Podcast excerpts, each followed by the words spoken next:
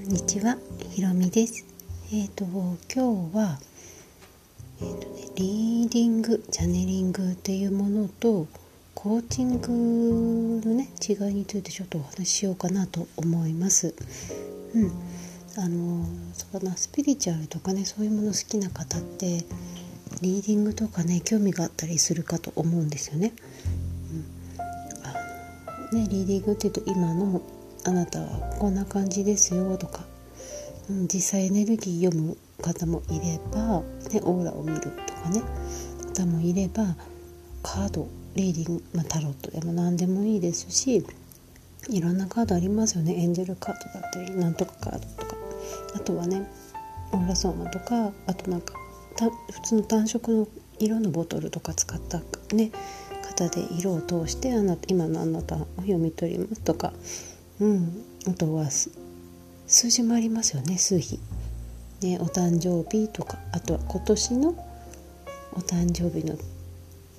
今年のね年にお誕生日入れてじゃあこの1年間はこういう運気ですよみたいに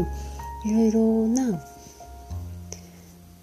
あなたの今の状態とかあなたの今年はこんな感じですよとか読みますよ読み取りますっていうのを、まあ、リーディングと一般的に言うんですよね。うん、でそういうのってやっぱり最初って楽しいんですよ。あの自分のことがわからないから自分のことを知りたいっていう欲求があってでなんか分かると嬉しい。分かると安心するみたいなねことがあるかなと思うんですけれども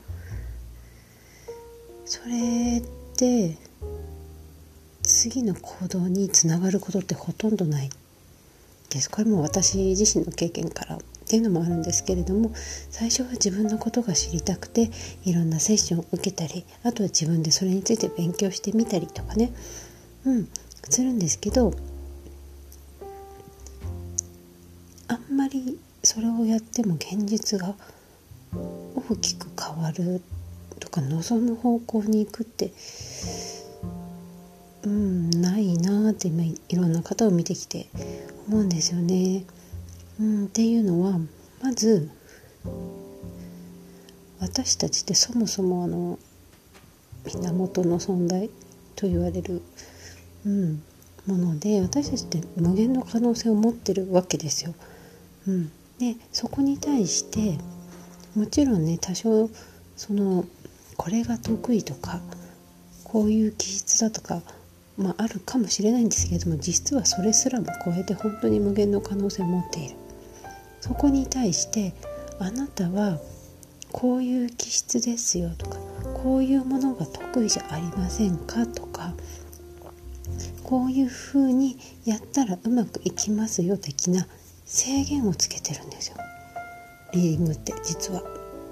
うん、チャネリングもまあ同じですよね。チャネリングっていうのはその人を見るんではなくてそのチャネラーさんっていう方が何かと、まあ、その人のねハイヤーセルフだったりあとは宇宙だったり、まあ、いろんなものとつながるわけなんですけれども。でメッセージを下ろしますよみたいなあなたにあのメッセージを下ろしますよ。なんですけれども、うん、でも結局それさえも何とつながってるかって実際分かんないじゃないですか。受けてる側としては。ね、その人が私が今あなたのセッションする方がね、うん、あなたのハイヤーセルフとつながりますって言ってであなたのハイヤーセルフはこう言ってますよって言ってるけれどもそのねセッションする方がハイヤーセルフとつながってるつもりで実は全然違うとことつながってわけわからないとこからの情報を下ろしてたりしたら怖くないですか、うん、であのまあ、ね、なんか本当多分好きな人っていっぱいセッション受けるんですけどまあ、私も若い頃まあでもそこまでは受けてないけど、まあ、結構いろんなセッション受けつつあと自分で勉強もしてえっ、ー、とね私オーラソーマクリスタルヒーリングフラワーカードフラワーエッセンスあとは気候みたいな体も鍛えようみたいな。であとは意識を扱うね意識とか感情を扱うワークショップものとかも勉強してやっているうちに、うん、あれってうん、もうそのやっぱり意識っていうものを扱う頃には気づいたんですけど、うん、あれって今までいろんなヒーリング勉強して、ね、あのトレーニングでセッションとかもねするんですけどヒーリングって。でその時相手に言われたことにものすごく自分が制限を受けてたあとはそこで勉強してきたところに自分がものすごく制限を受けていて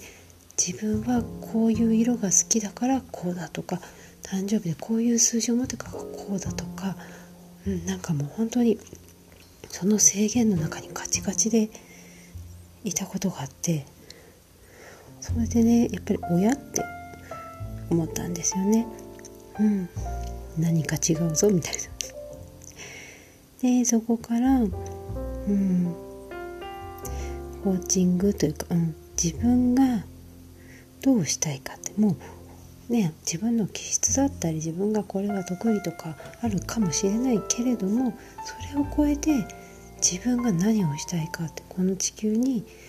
何をしたくて生まれてきたのかこの時代にこの場所に生まれてきたのかっていうねでそこにね立ち返るわけなんですよ。うん、でじゃあそれをじゃあいやもうねリーディングとかチャネリングとか何でもいいのしてもらったらもうそんなの絶対向いてないよとかね言われることでさえも自分がやりたいと思ったらやっていいわけなんですよ。例えばそうだな。あなたはものすごくなんだろう。芸術的センスがありますよとか言われて実際絵を描くのが得意でとかね。なんかそういうアーティスティックな才能があるなってなんとなくうっすら分かっててもでも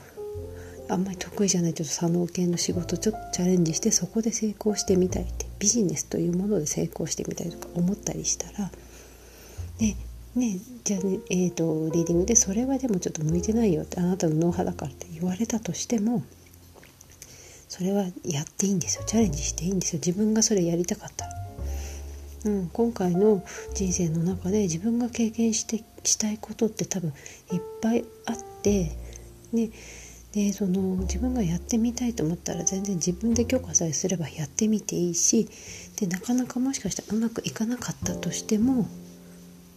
うまく諦めない限りなんだうまくいかないってことないというかうまくいかないことがたくさん続いても最後は必ず多分成功できるんです。そこはもう意識の持ち方であったりとか、うん、あとはもう意識を持っていってあとは本当ひたすら行動につなげる、うん、っていうところが大切なんですよね。でだからあの私は今コーチングっていうセッションをねやらせてもらってるんですけれども本当にコーチングってすごく有効だなと思っててで私もコーチングってものをやる前には一度受けてみてわあすごいなって思ったんですよね。うん、あなたはこうですよって言われるんじゃなくて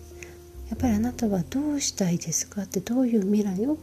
作りたいですかとか今まあでも一番最初何を求めてこのセッションに来ましたかっていうところからスタートするんですけれども、うん、人それぞれねやっぱりビジネスというものだったり、えーと、パートナーシップというものだったりもいろんな何かしら変えたいものというか望むものというかあって大体ねコーチングでセッション受けるんですけどでじゃあそこに向かってどうやっていきましょうかじゃないんですけれども、うん。えーともう基本的にコーチングって答えはその人の中にあるっていうところで、うん。まあ、これも、まあ、実際本当のことなんですけど答えって本当に私たち一人の一人の中にあるからそれをいかに引き出すか、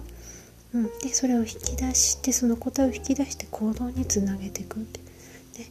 行動につなげていくことで現実ってやっぱ作られるので、うん、本当にコーチングって有効だなって思いますね。うん。で多くの方が、ね、子供の頃って赤ちゃんの頃お腹が空いたら泣いて。とかもう本当に、まあ、そこはもうちょっと生存的な本能の部分もあるんですけどでもあと幼稚園生くらいでもお菓子おもちゃこれが欲しいってねお菓子売り場にキャーって泣いてる子供とかいたりするじゃないですか。おもちゃこれが欲しいギャーって。もうすごいことと床に転げ回って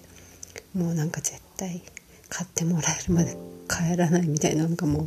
アピールして、うん、でそのぐらい自分の声自分がこれ欲しいこれしたいに忠実だったのにね、幼稚園小学校とかに入って大人に大きくなるにつれて親の言うことを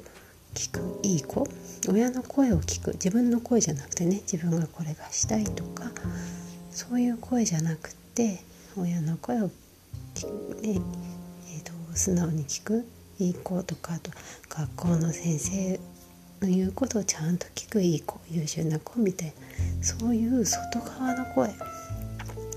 っかり聞くようになっていて自分の声を聞くっていうことを忘れちゃうんですよね。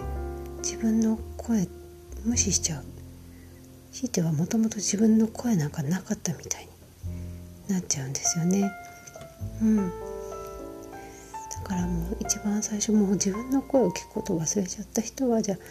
コーチングでは一緒にその自分の声の聞き方を思い出していくじゃないんですけれどももう自分の声がまずあるっていうことに気づいてもらってでその声を引き出していくっていうことをねやっていたりするんですけれども、うん、本当になんかそうだな。これから今これこのポッドキャスト聞いてくださってる方が何か迷ったことがある時とかねこう自分の人生でこういうことして成し遂げたいんだけれどもこういうことを達成したいんだけれどもうまくいかないしどうやったらいいかわからないっていう時に私たちってどうしても「How to」のこうやったらうまくいきますよの「How to」とかねを欲しがっちゃうあとはこれがこうなるのが正解ですみたいな答えを求めちゃったりとかねするんですけれどもそうではなくてそこに行くための答えって自分が本当は知ってるんですよ。そのこうなりたいにたどり着くためのルートというかここに行くために私はこういう経験をしたいとこういうこういう、うん、道筋でたどり着きたいっていうのがあるからそれを引